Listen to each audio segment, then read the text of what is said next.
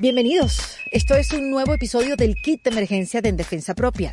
Como ustedes recordarán, un martes sí y otros no, les traigo un nuevo episodio para hablar de esas herramientas que no son útiles a la hora de una emergencia o una crisis en nuestra vida o algún imprevisto. Y recuerden que sí, todos los jueves, todas las semanas, les traigo conversaciones sobre la reinvención, entre muchas otras cosas. Y entre esas muchas otras cosas, nosotros acá hemos hablado de la depresión. O sea, quienes la conocemos, hablamos de cómo la hemos vivido, o, también, mejor dicho, cómo la hemos sobrevivido. Pero igual, de la depresión yo creo que se habla muy poco. Y quizás es por eso que para muchos es difícil identificarla y es difícil saber cómo se manifiesta y qué forma tiene. ¿Por qué nos cuesta tanto hablar de la depresión? ¿Qué se siente cuando estamos deprimidos? ¿De qué tenemos que estar pendiente? ¿Cuándo debemos prender las alarmas? ¿Cómo se trata? ¿Cómo ayudar a alguien que está viviendo una fuerte depresión? Bueno, todas estas preguntas yo se las hice a Daniela Sichel, que es psicóloga con maestría en terapia familiar y matrimonial, quien además, junto a Mariana Morales, crearon Opción Yo. Oigan esto. Esto es una plataforma de terapia psicológica online en español con más de 50 especialistas entre psicólogos, coaches y nutricionistas, donde tú puedes elegir con quién quieres hacer tus sesiones psicológicas, cuándo las necesites, dónde las necesites, de una manera confidencial y económica. De hecho, gracias a esta conversación, con el código ERICA podrás tener un descuento de 30 dólares menos en la primera sesión en opcionyo.com. Porque la idea es ayudar, ¿no? Bueno, les recuerdo que si quieren recibir mi newsletter todas las semanas, eh, simplemente se tienen que suscribir en ericadelavega.com y así todos los domingos podemos estar en contacto. También les recuerdo que mm, existe patreon.com slash en defensa propia, donde allí pueden disfrutar de material exclusivo y además saber cómo estar en nuestro grupo de WhatsApp. Bueno, hablando con Daniela, ella me dice que reconocer los problemas por los que estamos pasando es el primer paso para poder afrontarlos. Y ahí el detalle. ¿Cómo se reconoce algo que no se conoce? Vamos a hablar de depresión en este kit de emergencia de En Defensa Propia. Bienvenida Daniela Sichel a este kit de emergencia en defensa propia. Nos estamos riendo porque ya le, le, estaba dando la bienvenida y no le había dado el botón de grabar. Y aquí yo no tengo a nadie quien echarle la culpa, sino a mí misma. Y yo no puedo vivir con esa culpa. Así que menos mal que me di cuenta antes. Daniela, ¿cómo estás? Bienvenida. Hola Erika, ¿cómo estás? Gracias por darme la oportunidad de estar en tu maravilloso podcast y tu kit de emergencia que estás ayudando a tantos. Bueno, tanto y a mí misma, la verdad, y, si así, si buscar ayuda es, ayudarnos entre todos, pues maravilloso, ¿no? Em, yo estoy alucinada con la plataforma de opción yo y es algo que vamos a hablar más adelante, pero no quería perder la oportunidad, Daniela, de tener a una psicóloga conmigo y hablar de un tema que más que una herramienta es, es necesario darnos cuenta de si estamos o no deprimidos en un momento dado en nuestras vidas. Eh, yo nunca había hablado de la depresión. En ninguno de mis episodios, claro, había hablado con alguien que había eh, padecido depresión profundamente, como Pamela Guti, que ustedes pueden buscar ese episodio eh, en las historias de reinvención. He hablado de la mía, hemos hablado como que por encima, pero en profundidad de hablar de la depresión creo que es necesario, porque la depresión es engañosa. Ella está como disfrazada. uno cree que la depresión, no sé, cada quien tiene su imagen de la depresión como esa, ese personaje malo de la historia. Malo porque, bueno, ojo, quizás una depresión te pueda llevar a otra etapa de tu vida que sea la mejor y más plena de tu vida, pero vivirla eh, se disfraza, corrígeme siempre, Daniela, porque no soy experta, simplemente te hablo de la experiencia, pero uno cree que la depresión es aquella que te hace llorar todo el día, estar triste, eh, ver una película y llorar o hablar con alguien y llorar. Y resulta que yo cuando descubrí que estaba deprimida, lo menos que hacía era llorar. Bueno, lloraba, por supuesto que sí. Pero lo que más me pasó a mí eh, fue que no tenía ganas de hacer nada. Nada me importaba. Podía estar... Pero motivación. Exacto. Lo mejor que podía pasar en mi vida era quedarme acostada todo el día. Cosa que, bueno, eso no tiene que ver con mi personalidad. Pero darme cuenta me costó. Entonces es eso, Daniela. La, la depresión va por ahí, por la vida de la gente escondida, disfrazada. Me encanta que hablemos de este tema, Erika, porque creo que, como bien mencionas, comúnmente la gente cree que estar deprimido es estar llorando todo el día o estar tirado en una cama todo el día. Y la depresión puede tener diferentes matices. eh, estamos deprimidos de muchas maneras. Es decir, dependiendo de nuestras personalidades, esa depresión va a salir por un lugar diferente. La gente ah, puede... qué bueno eso, dependiendo de nuestras personalidades. Exacto, la persona más introvertida, más calmada, puede ser que la depresión le dé por quedarse encerrada en su casa y no querer salir de la cama. Pero el estado de ánimo irritable que otra persona con otra personalidad puede agarrarlo hacia ser más agresivo, hacia no conciliar el sueño o tener exceso de sueño, cambios grandes en el apetito. Hay gente que empieza a comer muchísimo o hay gente que deja de comer. Los apetitos en general cambian. Y cuando hablo de apetito, hablo de apetito emocional, apetito de motivación para hacer las cosas, de apetito a los alimentos, de apetito para el alcohol, de todos los apetitos. Entonces, creo que en este momento en el que todos estamos viviendo cambio importantísimo en nuestras vidas y creo que eso es lo que nos engloba mundialmente, que hay un cambio. Estamos teniendo que adaptarnos a este nuevo, esta nueva vida. Y en esta nueva vida perdimos la vieja vida. Y esa pérdida es un duelo. Y todos los duelos generan molestia, incomodidad. Y las etapas del duelo la primera etapa del, niego es negar, eh, del duelo es negar lo que está ocurriendo. No, eso es en China, eso no es acá. Eso es lo que primero dijimos todos. también, Daniela, en cuando comenzó la cuarentena de, de, de, estas ganas de hacer de todo, que este empuje, que todo el mundo se empezó a hacer ejercicio, que empezamos a hacer cursos, me incluyo. Yo también empecé como, como que ya va, espérate un momento, eh, mi proyecto no, no se va a parar, mi trabajo no se va a parar y entonces prendiste la máquina o, le echaste más, más, más fuego a la máquina para que no, para tener la sensación de que no, se estaba deteniendo, sino más bien la estabas impulsando. Y cuando uno se dio cuenta que esta cuarentena iba para largo, entonces puede ser que hubo un frenazo. Lo estoy hablando desde, desde mi experiencia, pero esa negación puede ser eh, el de hacer más. ¿O esa es otra etapa? No, esa negación, cada quien la vive de una manera diferente lo que tú dices es negar que tu tipo de trabajo iba a cambiar, negar que tu cantidad de trabajo iba a cambiar. Entonces, ¿cómo lo negamos? Compensando. Y a veces esa compensación es con la hiperproductividad. Cuando empezó esta pandemia, todos nos llegaban estos calendarios, a las 8 te levantas, haces una hora de yoga, una hora de ejercicio, después tres meditaciones, después... Llamada 1, 2, 3, 4, 5. Insólito. Pero ¿cuál es la realidad de eso? La realidad de eso es que a nadie le funcionó el calendario del otro. Porque somos individuos y, tratar de globalmente decir cómo esto lo íbamos a afrontar es una mentira. Y eso es, es, como parte del duelo. Vamos a negarlo. No, eso es en China, acá en Estados Unidos o en Latinoamérica o en Europa, donde estemos, lo vamos a vivir diferente. Y acá la cuarentena va a ser solamente de 14 días, no va a ser de 40. Y acá, y empiezas, tú empiezas a sobreproducir. Otras personas empezaron a vivir dos semanas de vacaciones pensando que, esa era la manera de pasarlo.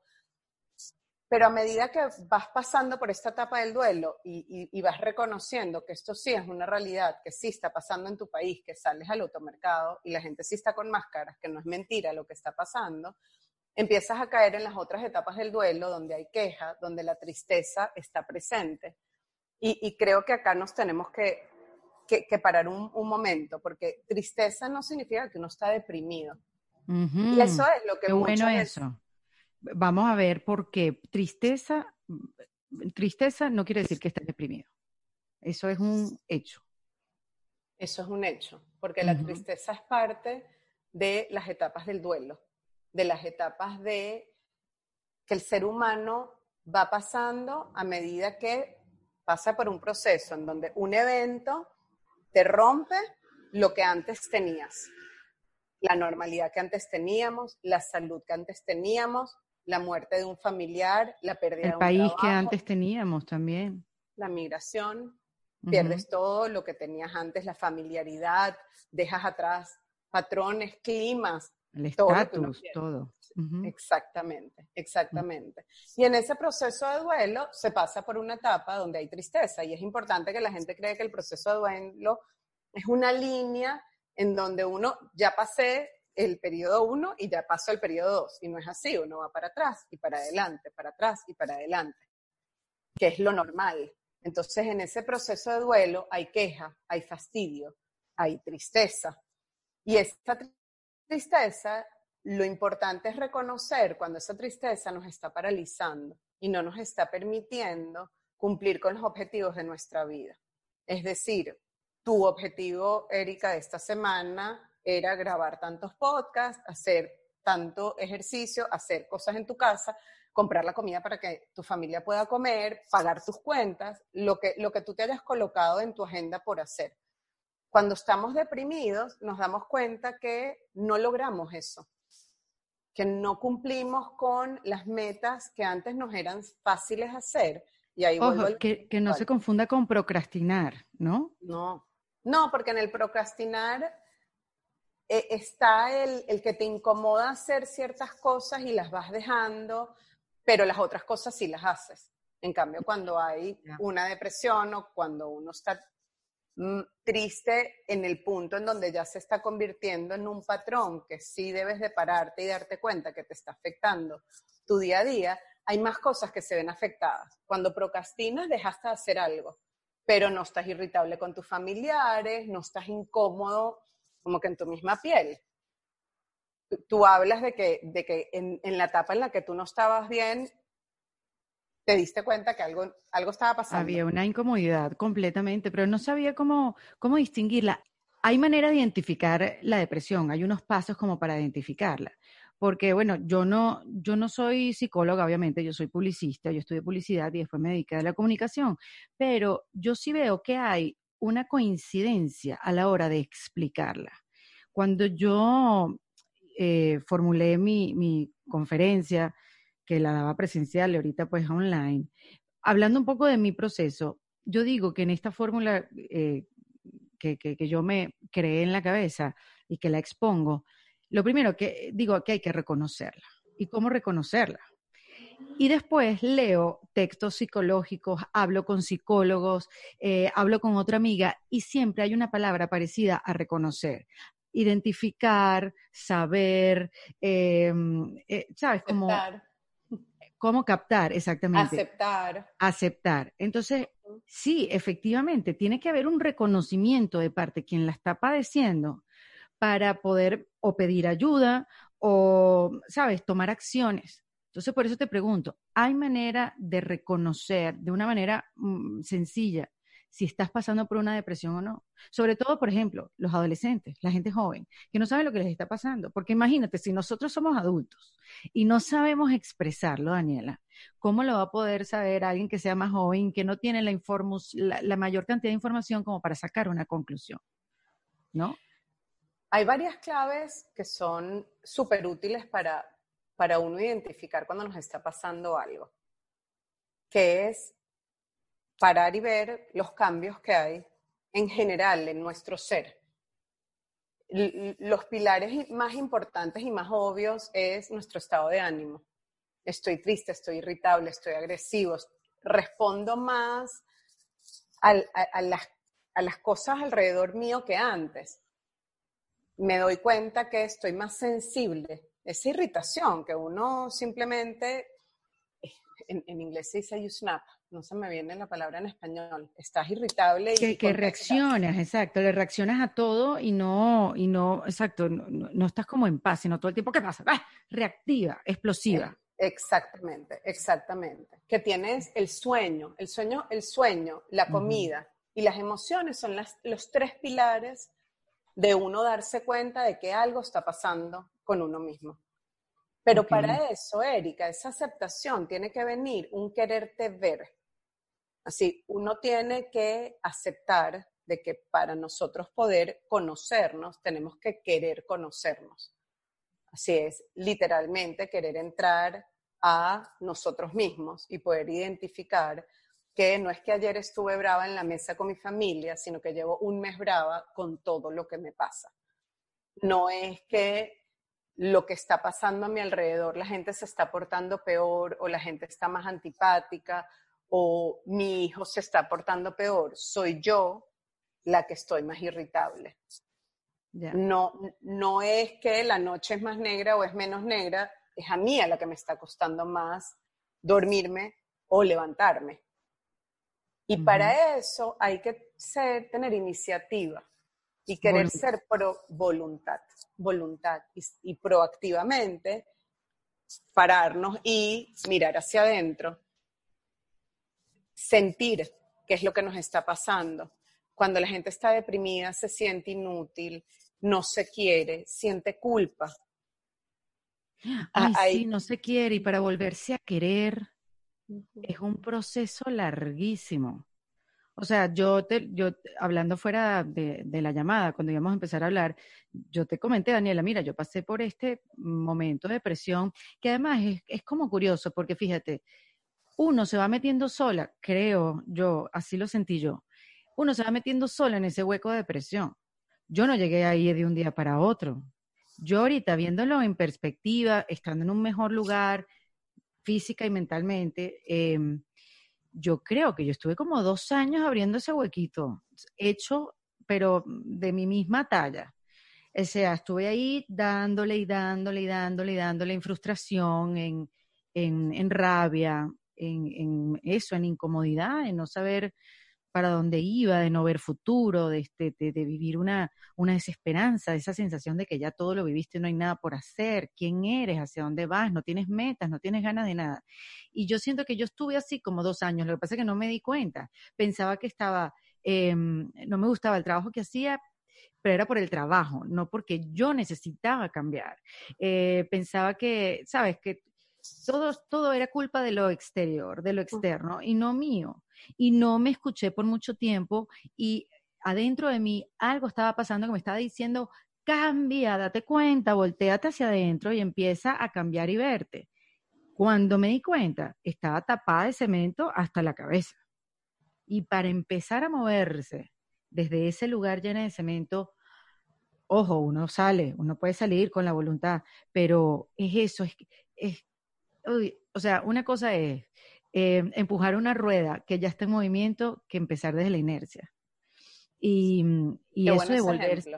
Sí, porque cuesta mucho más y, necesitas gente para que, para, para que venga, o sea, ayúdame a mover esta rueda porque tú sola no puedes. Entonces yo cabé mi hueco y salir de ese hueco no lo pude hacer sola. Fíjate qué importante que dices eso, Erika, porque poder entender que estas cosas se van construyendo y que nosotros construimos nuestro mal momento, nos da el poder de ver que también podemos construir el buen momento. La diferencia es que para el mal momento lo haces sola, te cavas la tumba sola. Así, esos pensamientos rumiantes de no sirvo, no soy buena, esto no me funciona, eh, qué horror que tuve que emigrar, qué fastidio adaptarme a todo esto nuevo, no me gusta nada. Eso es muy fácil hacerlo solo porque el, el, ser humano desgraciadamente nos saboteamos y ese feedback, esa retroalimentación negativa es la tendencia de todos nosotros. Pero para salir de ese hueco necesitamos herramientas que muchas veces nosotros por estar tapados los ojos con gringolas por ese hueco en el que estamos metidos y por todo ese cemento que tenías encima, necesitas de un profesional de la salud que te pueda ayudar a salir de él. Igualito que cuando tenemos una arteria tapada, tienes que ir a donde el cardiólogo, que es el especialista en destapar arterias, un poco lo mismo en la parte emocional.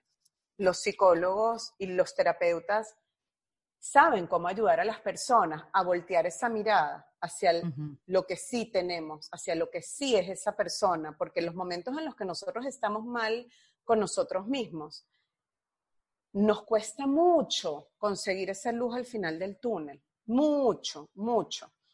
Y necesitamos, yo doy el ejemplo de, del dron como si los terapeutas fuésemos un dron y el paciente está metido en este laberinto de grama en el que hay muchísimas salidas, pero tú estás metido en el laberinto y estás convencido ¿sí? de que lo que va a haber es grama de un lado y grama del otro lado y de que tú no sabes cómo salir y no puedes salir, porque cuando estamos metidos en nuestro mundo emocional, no vemos todo lo que sí tenemos. Y este especialista en la salud te ayuda y te acompaña a que tú mismo consigas tus herramientas personales para salir.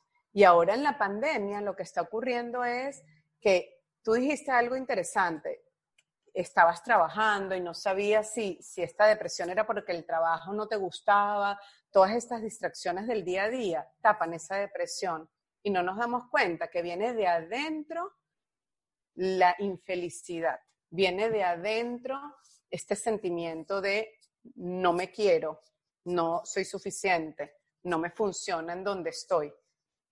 Y lo tratamos de tapar con todo lo que hacemos todo el día. Es el tráfico, es que el colegio de mi hijo no me gusta, es que mi jefe me trata mal, es cuando en realidad viene todo siempre de nosotros. Y ahorita en la pandemia. ¿Por qué es tan difícil? Perdón, Daniela, que te interrumpa. ¿Por qué es difícil? ¿Por qué es tan difícil? Porque dicen que es un tema tabú. ¿Por qué nos cuesta tanto hablar de la depresión? Porque mira como tú lo pusiste que, tú misma te fuiste metiendo en ese hueco. Y en realidad las dificultades emocionales siempre están vistas como una debilidad, como que tú no tuviste la fortaleza de estar bien contigo misma. Si somos diabéticos, no estamos pensando que nuestro cuerpo no tiene la fortaleza de producir insulina. Lo ves así como que es algo inconsciente, algo que no depende de, de nosotros. Pero cuando hablamos de los temas de salud mental y toda la parte emocional, la gente lo ve como si fuese débil, como que yo caí en esta situación emocional negativa en mi vida porque no tengo yo fortaleza, porque yo soy menos que el otro que no está deprimido, cuando no es mm. así. En realidad hay circunstancias de vida que nos, nos, nos superan a las fortalezas que tenemos en ese momento y el reconocer que necesitamos ayuda y que con una ayuda de un profesional vamos a poder resolver lo que nos está pasando, es el primer paso, esa aceptación, esa identificación.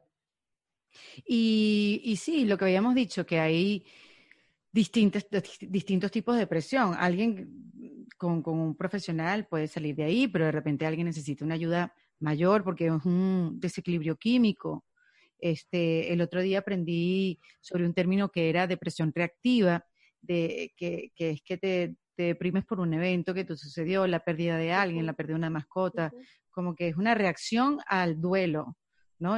Siendo la pérdida de, todo y que eso eventualmente, mientras tú te vayas sintiendo mejor, vaya pasando el tiempo y vayas recuperándote, sales de esa depresión reactiva.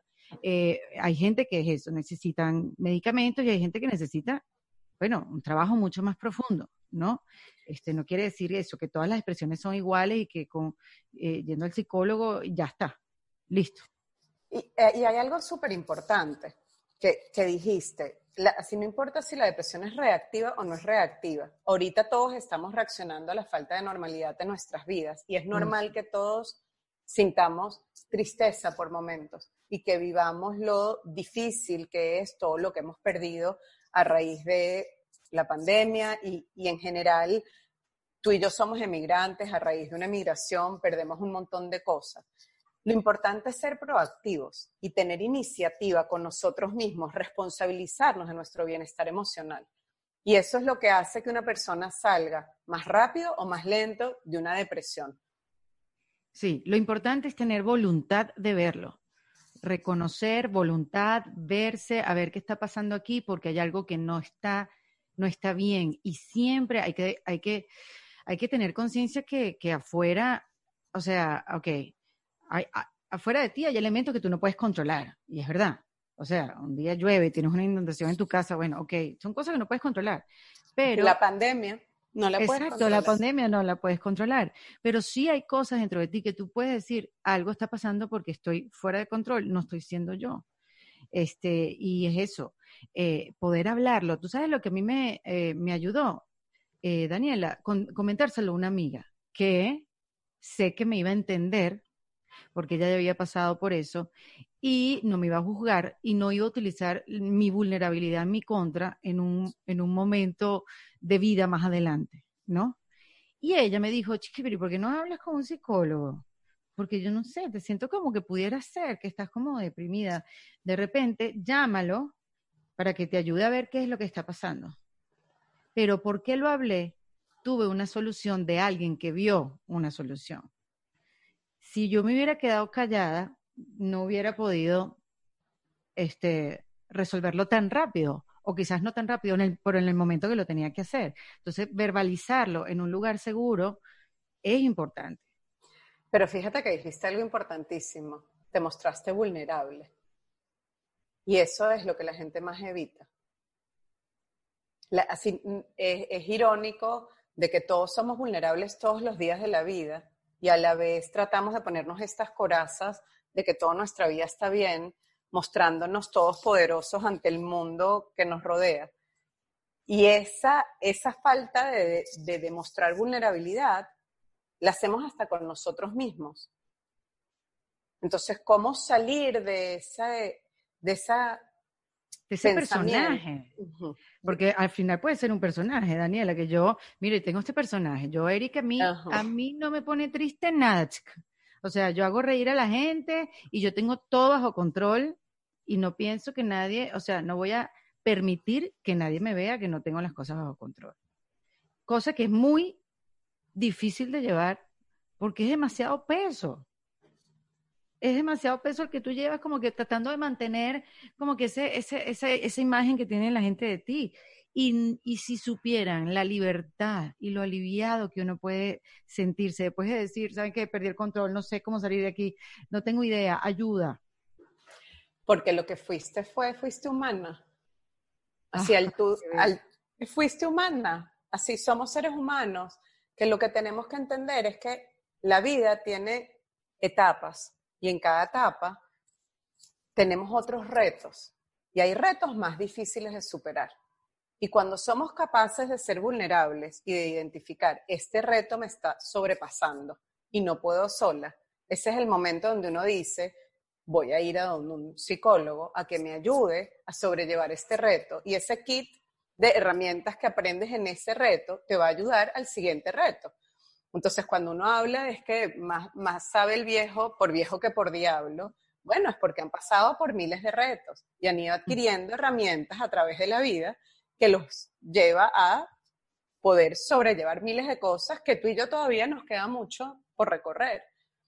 Y, ser vulnerables nos permite decir, necesito mejorar, necesito aprender más acerca de mí, necesito otros ojos que, con los que pueda hablar y puedan ver conmigo soluciones que yo sola no estoy siendo capaz de ver.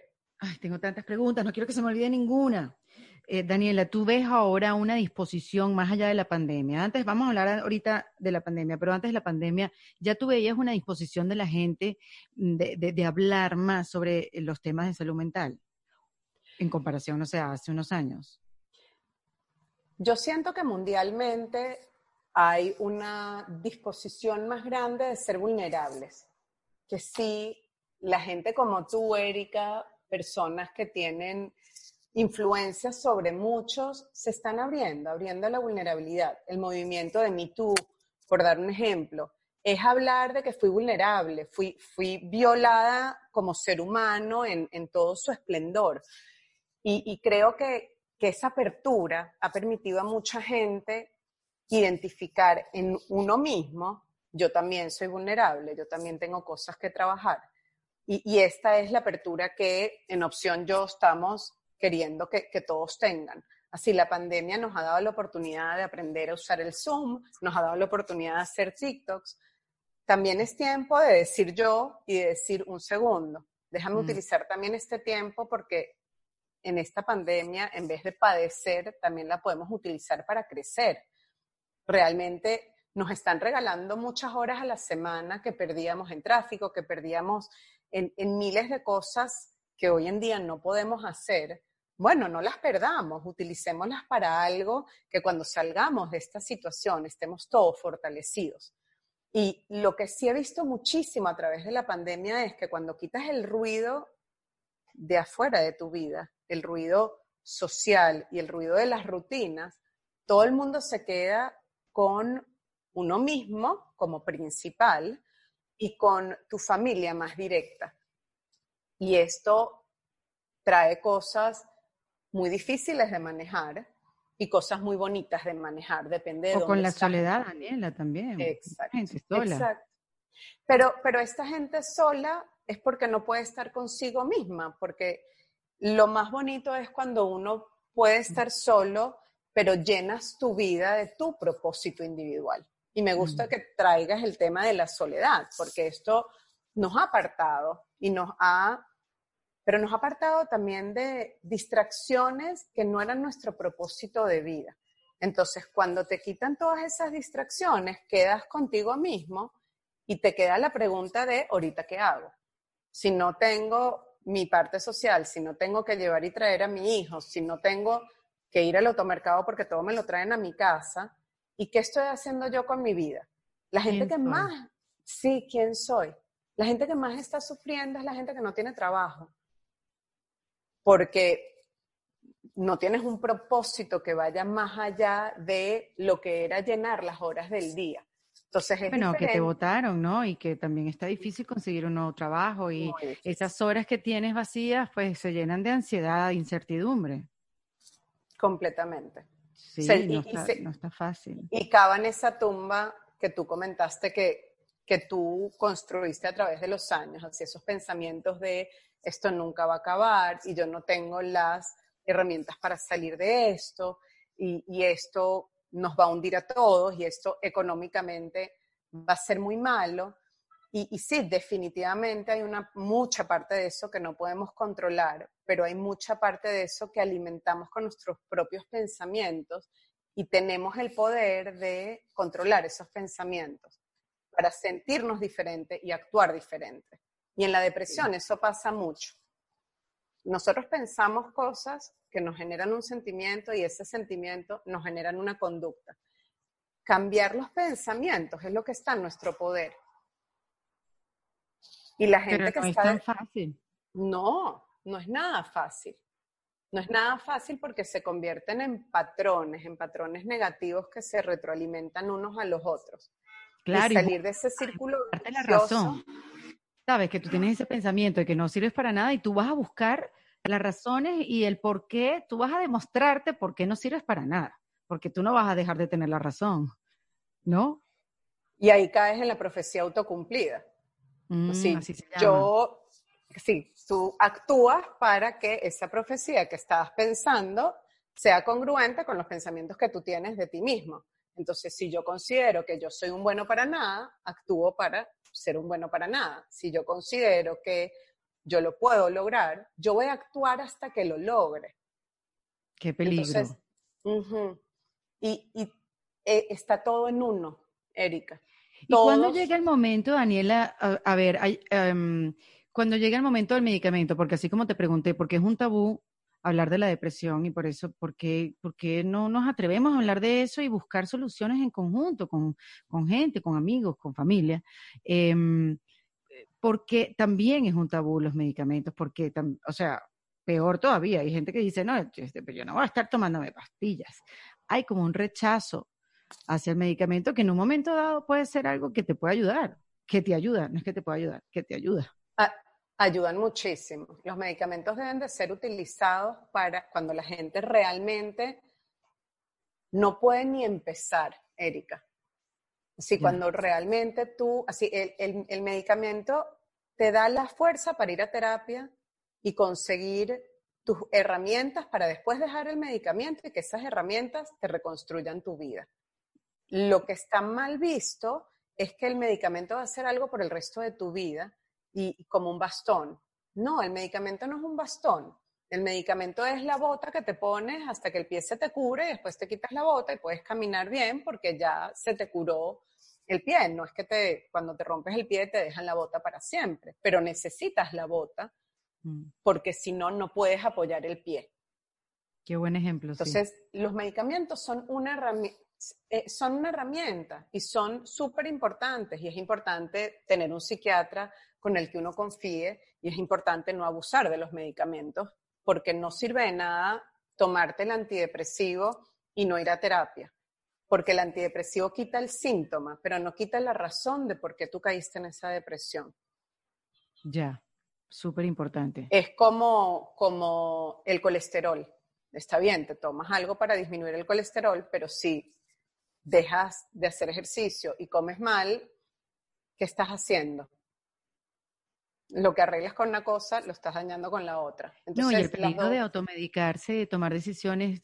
Recuerdo que en esta conversación que tuve con Pamela Guti, una niña espectacular, modelo, eh, divina, viviendo un infierno por, por un par de años, y llegó un momento donde ella decidió, así como la vitamina C, voy a dejar de tomar el medicamento y eso fue aún peor, porque eso te trae un descontrol aún más fuerte.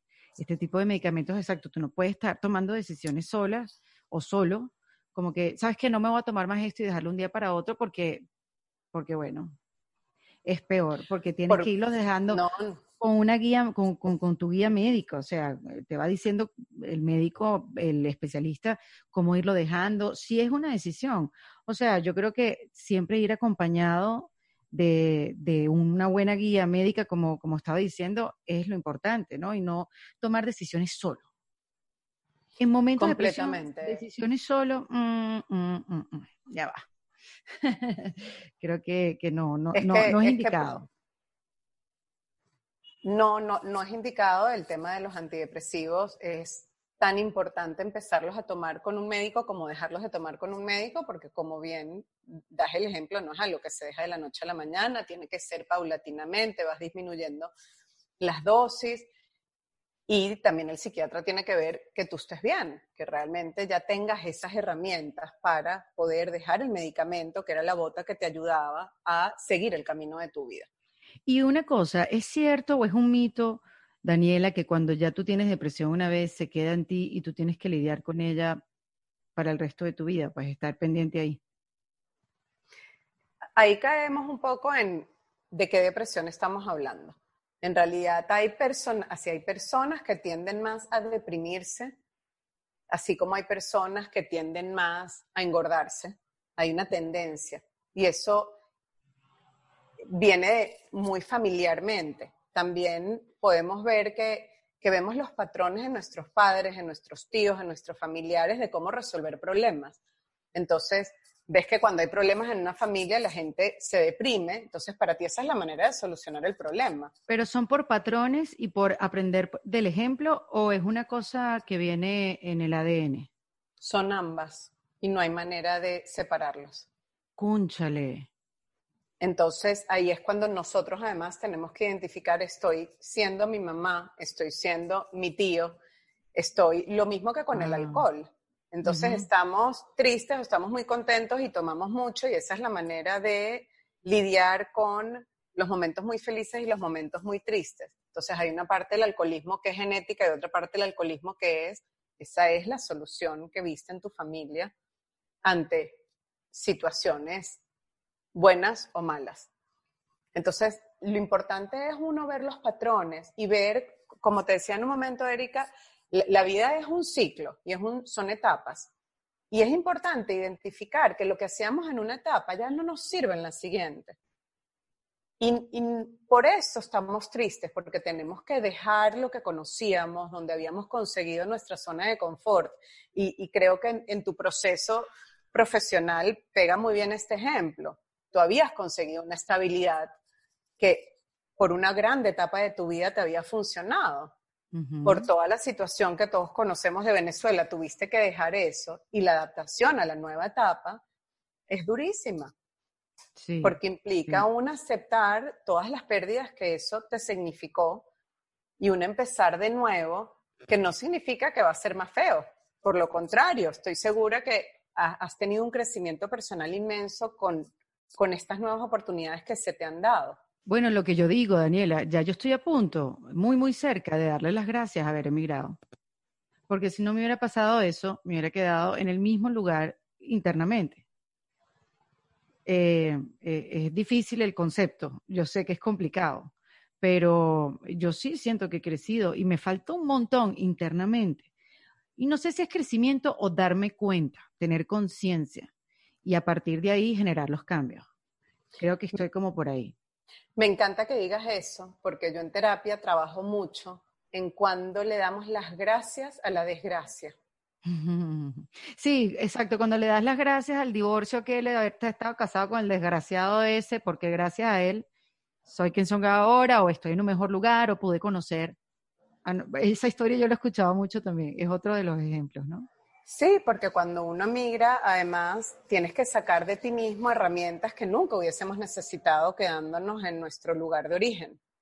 Y, empezamos a identificar fortalezas que tenemos en nosotros mismos que nunca pensamos que teníamos. Y esa migración la podemos ver tanto de país como de etapa de la vida. De no tener hijos a tener hijos, de ser casada, de ser soltero a ser casado, de ser casado a ser viudo.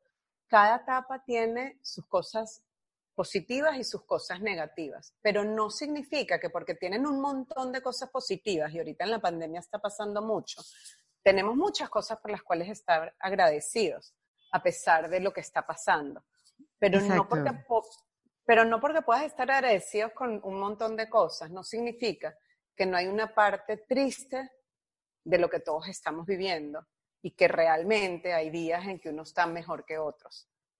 Sí, y qué bueno eso que dijiste al principio, como que eh, eh, eh, es ir hacia adelante y hacia atrás. A mí a veces me, me, frustra mucho como que voy, voy, voy, voy, voy, y de repente como que, o sea, voy bien, voy, ¿sabes? Sintiéndome bien, voy bien, en pensamiento positivo, con la mentalidad fuerte, el espíritu hacia adelante, y de repente un día por una cosita así caigo. O porque no dormí bien, fíjate que me pasó hace pocos días no dormí bien, me acosté tardísimo escribiendo algo porque tenía así como algo que escribir, me paré temprano y en la tarde de ese día estaba, no estaba deprimida, pero me sentía pesimista. Pesimista, como que esto no, no, no se va a poder dar. Cuando el día antes estaba con los dos motores del peñero prendido, o sea, eh, y me di cuenta y dije, claro, es que no he dormido bien, porque yo no estoy así como estoy ahora. Pero claro, ¿eso qué, qué requiere, Daniela? Tener tiempo para darte cuenta, porque si estuviera en un ritmo de vida normal, como llamábamos el antes normal, no me hubiera dado cuenta. Entonces uno tiene que estar todo el tiempo revisándose, poniéndose el estetoscopio para ver cómo está respirando esta niña. Pero qué importante que dices eso, porque la estabilidad emocional es tan importante como la estabilidad física, como la salud física. Entonces la gente ahorita está muy centrada en tengo olfato, no tengo olfato porque entonces así vamos a saber si tenemos el virus o no tenemos el virus. ¿Tengo fiebre o no tengo fiebre? ¿Cómo utilizar estos mismos parámetros en nuestras emociones? ¿Cómo estoy?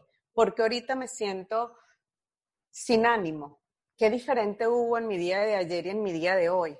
Eso es súper importante. Estamos muy centrados en lo físico, en, en general, porque es lo único que vemos. Pero lo físico está cubriendo lo emocional, que es lo que hace que se vea lo físico.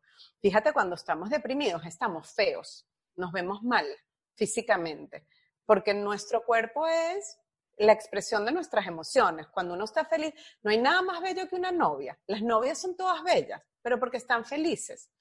Una mujer embarazada, feliz, se le ve su cara de felicidad, pero es porque emocionalmente está feliz. Porque cuando, somos capaces de aceptar que nuestra vida física y nuestra vida laboral y nuestras relaciones personales de pareja y con nuestros hijos vienen de nuestro estado individual de ánimo, de nuestras emociones individuales, capaces de controlar nuestras vidas. Porque tú no te casas para que el hombre te haga feliz, tú te casas para compartir tu felicidad con otra persona. Y ahí le quitaste el poder al matrimonio. El matrimonio no te hace feliz o infeliz. Uno es feliz o es infeliz. No el otro día escuché una decisión, creo que fue Will Smith, que decía que su esposa y él, que son, tienen como cualquier cantidad de rumores alrededor de ellos, que si son un matrimonio abierto, que si no, que maravilloso, si es un matrimonio abierto, felicidades. Este, pero él decía que ellos habían tomado una decisión de vivir sus procesos individuales juntos. ¡Wow! Eso me pareció. Se lo comenté a mi esposo para ver si hacía clic. Como que, mira, este tipo lo que dijo. Y él dije, ¿eh? ¿Cómo? ¿Qué? no lo captó. no me sirvió, voy a utilizar otra técnica. pero, pero, ¿qué es lo que está diciendo él? Así tendemos a lo que hablábamos al principio, a echarle la culpa de nuestro estado de ánimo y de la depresión a las cosas de afuera, cuando en realidad es uno el que está construyendo esos pensamientos y construyendo esa realidad acerca de nuestras vidas que nos hace sentir tristes, desanimados. Y el poder está en nosotros. Entonces, en ese proceso de duelo que pasamos por la negación de que mentira, no está pasando esto, hay tristeza, hay, hay queja, hay mucha queja. Hay mucha queja. Mucha queja. Mucha queja. Mucha queja. Hasta que llegamos a la aceptación. Eso que tú estás diciendo de que estás a punto de agradecer el haber emigrado. Eh, por ahí va la cosa. Hasta que llegamos a decir, acepto que lo que estoy es viviendo este proceso por lo que significó estas pérdidas en mi vida. Viviendo este proceso porque tengo que decirle adiós a estos patrones que ya no me sirven y tengo que empezar a incomodarme por un lugar diferente. Así yo digo que la gente confunde la zona de confort con felicidad. A veces estamos infelices en el mismo lugar, con el mismo trabajo, en la misma relación, y no significa que porque ese es el lugar conocido, que sabes cómo manejar, el trabajo que sabes cómo hacer, significa que es el lugar donde estás feliz. No significa que porque el rol con tu pareja siempre haya sido cocinar o el rol con tu pareja siempre haya sido no trabajar y ahorita te estás preparando para redefinirte y hacer otra cosa, significa que estás feliz siempre en ese rol. No, porque la vida es activa y en estos, en estos ciclos de vida uno va cambiando y aceptar ese cambio requiere de un duelo muchas veces. Es un proceso súper difícil y no es fácil, o sea, no, no es agradable, pero vale, o sea, vale oro ese proceso. Así que aquellos que están escuchando y, y sí, o sea, yo, Daniela no le va a mentir, yo tampoco le voy a mentir. Hay bastantes veces donde vas a mentar la madre, pero este, qué bueno decirle adiós a lo que no te hace falta. Imagínate ser limpieza de cuarto, pero dentro de ti y votar lo que no te sirve y dejar espacio para cosas nuevas que, que vayas aprendiendo en el camino, pero otra vez, es voluntad. Ahora, yo como he hablado de esto de manera súper pública, porque, a ver, yo, Daniela, me vino a un lugar donde perdí todo. Cuando perdí la esperanza, lo perdí todo. O sea, como que no, no hay más nada, no hay más nada. Cuando no hay esperanza, cuando no hay fe. Y eso me dio como que el impulso para hablar de esto, porque ya que lo había perdido todo, ya que importa estoy ganando cosas nuevas, obviamente. Em, pero, pero digo, no, no, no me afecta hablar, hablar de esta etapa de mi vida, al contrario. Hablar de esta etapa de mi vida ha hecho que mucha gente, conocidos o no, me contacten, me llamen, por, me escriban por DM de Instagram, me escriban un correo preguntándome, Erika, tú que has hablado de esto, tú me puedes dar el teléfono de tu psicólogo. y mm, yo supe de la plataforma Opción Yo, gracias a Stephanie Essenfeld, que ella lo, lo, mencionó en el primer capítulo de Kit de Emergencia, cuando empezó esta pandemia, creo que fue los primeros días de abril. Y yo decía, finalmente hay una plataforma donde tú puedes entrar, elegir al psicólogo que quieras y eh, em, planificar, o sea, hacer una cita, varias citas, varias sesiones, ya me vino a la cabeza la palabra, por Dios, con el psicólogo o psicóloga que tú quieras y se atienden en línea. Es una, es como telemedicina, es como lo que estamos haciendo nosotros ahora. Porque yo sentía que en Estados Unidos hay unas líneas eh, de, psicólogos ya establecidas hace muchos años y como que dónde está la español, dónde está la español. Y yo, sin conocerlas, o ya nos estábamos empezando a, a, conocer, a conversar, yo le he recomendado a la gente la plataforma porque es, es la gente que necesita, eh, eh, saben la importancia de hablar con un psicólogo, con un profesional. La pandemia me está ahogando, no estoy bien, estoy demasiado sola, me tengo que revisar. Ojo, tengo a mi hija deprimida, ¿cómo hago para acompañarla? Porque eso también tengo gente cercana que es, esta niña está deprimida ahora. Mira tú, deprimida, eso es una malcriadez. Y mira todo el dinero que me ha hecho gastar. Y por no haber pasado por una depresión o tener experiencia en eso, minimizan la depresión de otros. Entonces, la información es importante y atenderse es importante. Cuéntame opción yo, Daniela, que me parece tan, tan poderoso, sobre todo en estos días. Opción Yo es una plataforma de terapia online que nace de la iniciativa de dos mujeres emprendedoras, psicólogas latinoamericanas, que hicimos el máster en Nova en terapia familiar. Ambas nos dimos cuenta en nuestra experiencia profesional lo efectiva que era la terapia online. Eh, al igual que, que, tú, Erika, yo... ¿Hace cuánto tiempo, Daniela?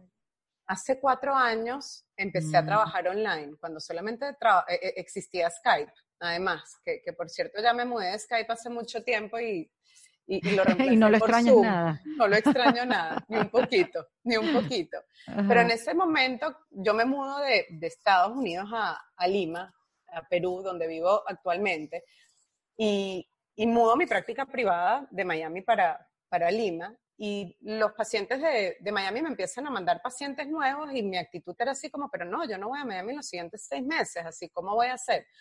Y me empecé a dar cuenta que la gente no quería conocerme, que realmente esa no era la misión de la gente, querían trabajar con un psicólogo y, y así empecé a tener pacientes, tengo pacientes en todas partes del mundo. Australia es lo más difícil por los horarios, de resto. Wow, sí. uno, sí, es, es, es, lo que más Alguien va a tener que madrugar, o tú o la que está en Australia. Y, y, Mariana, mi socia, también se mudó de Estados Unidos a Paraguay y juntas nos dimos cuenta que el consultorio nos quedaba pequeño en el sentido de la cantidad de gente que teníamos por ayudar, que realmente eh, como tú bien dijiste, en Estados Unidos hay varias plataformas en inglés, pero que no tienen nuestra calidez humana, que son plataformas que son chats, muchos escritos, que no tienen las sesiones virtuales donde la gente se ve y que además se habla otro idioma. Cuando hablamos de español, hablamos de toda una idiosincrasia latinoamericana y una calidez humana muy única de nosotros. No, y, de repente puedes manejar en el inglés pero hay palabras que cuando hablas de ti mismo no sabes cuáles son.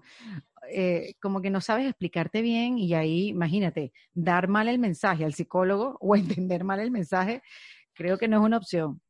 Y muchas personas quieren trabajar con terapeutas de sus mismos países para que entiendan las idiosincrasias de su país. Entonces, tú estás en Miami, pero quieres trabajar con un venezolano y la gente está en Perú y quiere trabajar con un argentino porque es de Argentina. Y eso fue lo que creamos en Opción Yo. En Opción Yo tenemos una plataforma donde ya tenemos a más de 50 profesionales de la salud mental que ayudamos a escucharte y a conseguir tus propias soluciones de manera confidencial y conveniente. Somos excelencia mm. profesional a un par de clics de distancia con excelente precio. Y nuestra idea en, en Opción Yo también nace darnos cuenta la necesidad de profesionales de excelencia que estaban alrededor del mundo, muchos venezolanos como nosotros, Erika, que después de emigrar no podían trabajar en los lugares donde se fueron a vivir.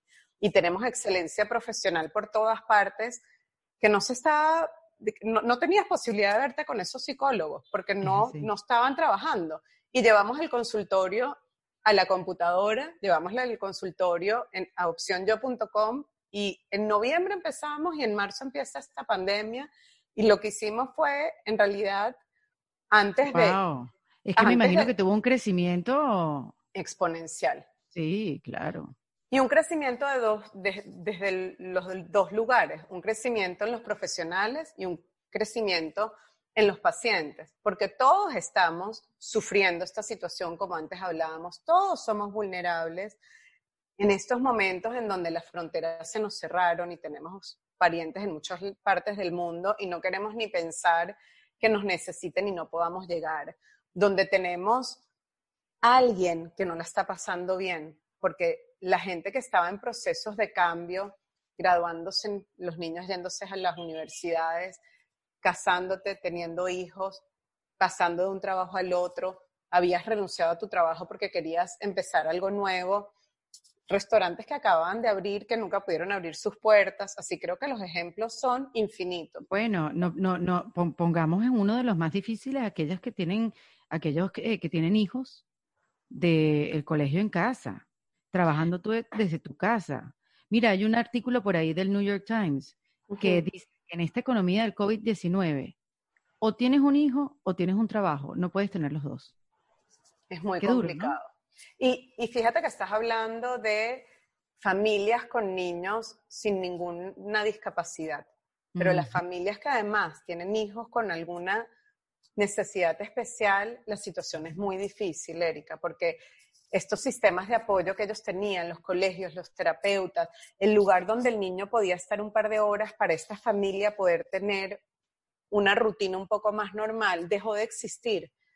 Entonces, hay, hay muchas áreas de, estas, de, esta nueva realidad que se ven afectadas en las familias que Claro, que no lo vemos, cada quien con su individualidad, igual que la violencia doméstica, como, como aumentaron esos porcentajes en todas partes del mundo, en todas los refugios que hay para mujeres están repletos, no caben una más. Dígame, en Francia leí que habían habilitado hasta unos hoteles, habían habilitado hoteles porque los refugios estaban ya llenos y no cabía una mujer más por lo de la violencia doméstica. Bueno, imagínate lo difícil que es salir de los ciclos de violencia doméstica cuando hay más estabilidad en la vida.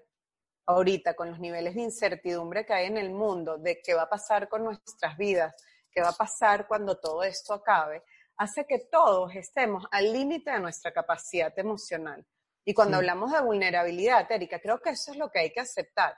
Estamos en una situación inédita, donde tener de la mano un profesional de la salud que te ayude no solamente a estar agradecido por lo que sí tenemos, sino a trabajar esos lugares difíciles de nuestra vida individual. Es indispensable. Qué maravilla. Entonces tú te metes en la plataforma Opción Yo. Eh, tú quieres hablar con un profesional. Ahí puedes elegir desde psicólogos, ¿qué más? ¿Es nutricionistas? Y coaches. Hay psicólogos que trabajan con diferentes modelos de, trabajo. Hay psicoanalistas, hay terapeutas familiares, hay cognitivos, hay varios especialistas en mindfulness que de verdad ayudan muchísimo ahorita a disminuir los niveles de ansiedad, que además de la depresión, como hablábamos antes, la ansiedad también está ahí en todos. Así, hay ansiedad. ¿Qué es ansiedad? Así, cuando vemos que un león nos va a venir a comer, todos nos da miedo y nos ponemos ansiosos. Bueno, ahorita tenemos este virus que, que no sabemos cuándo nos va a llegar y que no sabemos cómo se va a solucionar. La ansiedad está a flor de piel para todos. Claro, y es eso, porque tú, decías, no, esto, esto es un ratico, esto es un mes, un par de meses. Pero cuando empezamos a ver, ahora que estamos viendo, no vale, esto, esto va más todavía más allá. Esto va a ser nuestra vida hasta que se consiga una vacuna y se fabriquen la mayor cantidad de vacunas para, para darle la dosis al mundo entero. Y que todo el mundo se quiera vacunar. Exacto, exacto. Así, es complejo, es complejo. Pero yo quiero entregarle a la gente el poder de su vida, en el sentido de que no podemos controlar cuántas vacunas se hagan, no podemos controlar cuándo salga esta vacuna, pero sí podemos controlar qué hacemos con nuestras vidas y con nuestro mundo interior individual mientras los que se encargan de la vacuna se encargan. Nuestro proceso individual de trabajo en nosotros mismos ahorita es esencial para que nosotros nos cuidemos de nuestra salud física, tenemos que cuidar de nuestra salud mental. No podemos pensar que son dos cosas completamente ajenas. Y en opcionyo.com lo que queremos es que no se quede nadie sin recibir esta atención. Tenemos precios accesibles. Los precios son una maravilla. Una maravilla. Son económicos. esa es exactamente la idea. La idea es que nadie se quede sin atención, que nadie se quede sin terapia y que todo el mundo pueda decir yo, desde hoy, voy a trabajar en mí para yo ser feliz y poder compartir esa felicidad a la gente que está a mi alrededor. Claro, y lo importante es que si eliges, por ejemplo, un psicólogo, eh, tienes unas cuantas sesiones con él y de repente dices, bueno, de repente voy a probar otra cosa y ahí mismo en la plataforma puedes ir y probar otro profesional.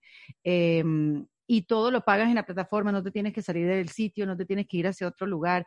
A mí esto me parece como que un salvavidas. No solo eso, Erika, espacio vidas. Sino que nosotros en Opción Yo nos aseguramos de que tú hagas match con el profesional que a ti te va a funcionar. ¿Cómo, ¿cómo así? Bueno, tenemos personas que agendan una sesión con un profesional y no hicieron clic, porque en la parte emocional tienes que sentirte cómodo con la persona que vas a trabajar. Muchas veces vamos al psicólogo y el primer psicólogo que nos recomiendan no es el que nos funciona.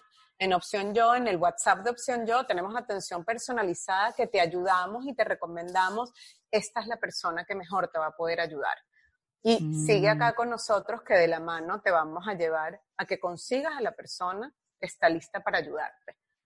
Estamos convencidos Y estamos convencidos de que esta crisis debe ser utilizada para crecer y no para padecer. Y que así como estamos aprendiendo a usar el Zoom y el TikTok, aprendamos a utilizar también esta tecnología. Exacto. Para sumar en nuestra salud mental, para trabajar en nosotros y como decíamos antes, hay que tener iniciativa. Y no importa dónde estés, no importa en qué país estés, lo único que tienes que tener es un internet más o menos respetable eh, para, que, para que no pierdas tiempo en la sesión, ¿no? Y, valga la pena. Este, y estos profesionales están en todas partes de Latinoamérica, desde Argentina hasta México, desde Argentina hasta Estados Unidos. Están en todas partes del mundo. Tenemos gente también en Madrid, tenemos gente en Londres, tenemos gente en Israel, en Canadá, en México, en Paraguay. Y para esos profesionales, Daniela, que quisieran pertenecer a la plataforma, ¿cómo, se, cómo, cómo es el proceso para ellos? En opcionyo.com, en la página, en la parte de abajo, hay un landing page para que los especialistas ah, nos manden sus datos y pasan por el proceso de entrevistas con nosotros. Y, y sí, invitamos a todos los terapeutas que estén escuchando y que quieran aumentar y sumarse a sumar felicidad en estos momentos, a que se unan a nuestro equipo. Nosotros, además de ser un equipo de profesionales para ayudar a la población mundial de habla hispana a sumar felicidad en sus vidas, también sumamos felicidad en el equipo de profesionales. Nosotros cada dos semanas nos reunimos y nos apoyamos. Y somos un grupo terapéutico que estamos unidos. Nuestro trabajo como terapeutas es súper solitario, Erika uno le entra y le sale un paciente y apagas un Zoom y prendes otro Zoom y siempre es acerca del paciente, porque ese es nuestro trabajo. Y tenemos pocos espacios para compartir con otros profesionales. Y en Opción Yo nos hemos puesto como meta que además de ser una comunidad para atender la salud mental de los pacientes, somos una comunidad para como profesionales estar unidos y aumentar la fuerza para seguir ayudando. Me encanta, de verdad que me encanta, Daniela, por, por el emprendimiento, la iniciativa, cómo están creciendo y toda la ayuda que le están brindando a la gente en todas partes del mundo y ya con esta plataforma hecha que mira cómo es la vida. Ya la tenían hecha desde noviembre y, y mira cómo, cómo nos sorprende, ¿no? Sin saber que los consultorios se nos iban a cerrar, pusimos el consultorio virtual antes de tiempo. Esa es la, la, realidad. Y, y sabes qué? Que acá en Lima tengo pacientes que a veces me dicen, ¿y vas a empezar a ir al consultorio? Y éticamente hablando, creo que todos tenemos el deber de no salir de la casa si no tenemos por qué salir. Si realmente nuestro trabajo se puede hacer de esta manera y podemos seguir conectándonos, ayudándonos, apoyándonos, éticamente todos podemos poner nuestro granito de arena para que los sistemas de salud mundial entiendan mejor este virus y nos puedan atender mejor cuando nos toque enfermarnos y Opción Yo también tiene esa misión.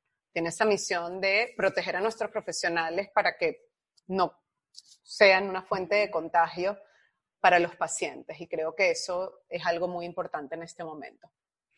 Me encanta, me encanta, Daniela. Bueno, ya lo saben, yo quería que hablar contigo en profundidad de la depresión porque me hacía falta hablar de ella eh, y creo que podemos seguir profundizando más adelante, porque falta pues mucho, mucho por hablar, hay tanto que aprender. Y quería que la gente conociera la plataforma porque yo ya la recomiendo sin, sin habérsela presentado a la gente. Y sé que muchos eh, tienen esa gran pregunta, ¿a dónde voy? ¿A dónde llamo? ¿Dónde consigo ayuda? Y opción yo, mira, ya le ven la cara, ella es Daniela, eh, su socia, bueno, Mariana. Mariana Morales. Este, también es una persona maravillosa, increíble, con muchas ganas de ayudar. Así que bueno, em, hablando de un kit de emergencia, opción yo eh, es una buena herramienta para tenerla muy, muy cerca. Pero te quiero preguntar a ti, Daniela, antes de terminar la conversación, ¿qué herramienta, eh, desde tu perspectiva como psicóloga y como, bueno, eh, fundadora de, esta plataforma opcionyo.com, ¿qué meterías dentro de este kit de emergencia? ¿Cuál herramienta? Sabes qué, Erika, va a sonar obviamente como obvio después de todo lo que hablamos, pero es que creo que tener a un profesional de salud mental que sea parte de tu vida para las diferentes etapas que uno atraviesa es indispensable. Yo no considero que uno tiene que ir al psicólogo todas las semanas, ni como los psicoanalistas antiguos, que era tres veces a la semana por diez años de, de psicoanálisis, pero considero que tener esa persona que sabes que te va a escuchar, y te va a agarrar la mano en el sentido metafórico de acompañarte en esa nueva etapa de la vida para conseguir tus propias soluciones y tus propias herramientas. Es algo que a todos los que lo tenemos, como tú lo comentas con tu psicólogo, cambia la vida y cambia la vida para bien y suma a la felicidad y al bienestar de cada uno de nosotros. Entonces, si me preguntas qué tener en ese kit de emergencia es un terapeuta de la salud, un profesional que te acompaña a través de la vida, que no es que le tienes que tocar la puerta todas las semanas, pero cuando estamos en un momento donde somos capaces de parar y decir, hay algo que no está funcionando bien, no me siento cómoda con lo que está pasando, no me siento bien, como tú dijiste el otro día, ¿será que no dormí bien? Bueno, pero si eso empieza a ser más repetitivo y te empiezas a dar cuenta que no solamente cuando no duermes bien, sino que todos los días hay algo que no te está funcionando, es momento de buscar ayuda profesional. Me encanta, me encanta, me parece que es primordial, es urgente, es necesario y bueno, Erika, habla de, eh, eh, con Erika tenemos un descuento porque Erika les va a dar un super cupón para que hoy comiencen a disfrutar de los beneficios de nuestra plataforma y comprobar lo mucho que podemos sumar en sus vidas y cuando trabajamos en nosotros mismos y estamos mejor, cómo no solamente sumamos a nuestra vida, sino a todos los que nos rodean. Todas queremos sumar, Daniela, y mm, si se van a la página y quieren tener una primera sesión con el psicólogo, el profesional que ustedes quieran, si meten el código Erika con K, eh, van a recibir em, un, ¿cuánto, cuánto? 30 dólares de descuento para la primera 30 30 dólares de descuento, se podrá imaginar de nada, mi gente, de nada. Gracias, Daniela, de verdad, porque de, eso se trata y creo que es súper importante en este momento tenderle una mano a la gente si estás en un mejor lugar y, ser predicadora y evangelizar eh, a la gente y haciéndoles entender las maravillas y los beneficios de, una terapia a tiempo y sobre todo en este momento. Así que ya lo saben, si se van a opcionyo.com y eh, eh, hacen la cita para la primera sesión, van a recibir 30 dólares de descuento por un, eh, si ponen Erika eh, como cupón de descuento. Así que, Daniela, en nombre de todos los que le van a usar, un millón de gracias.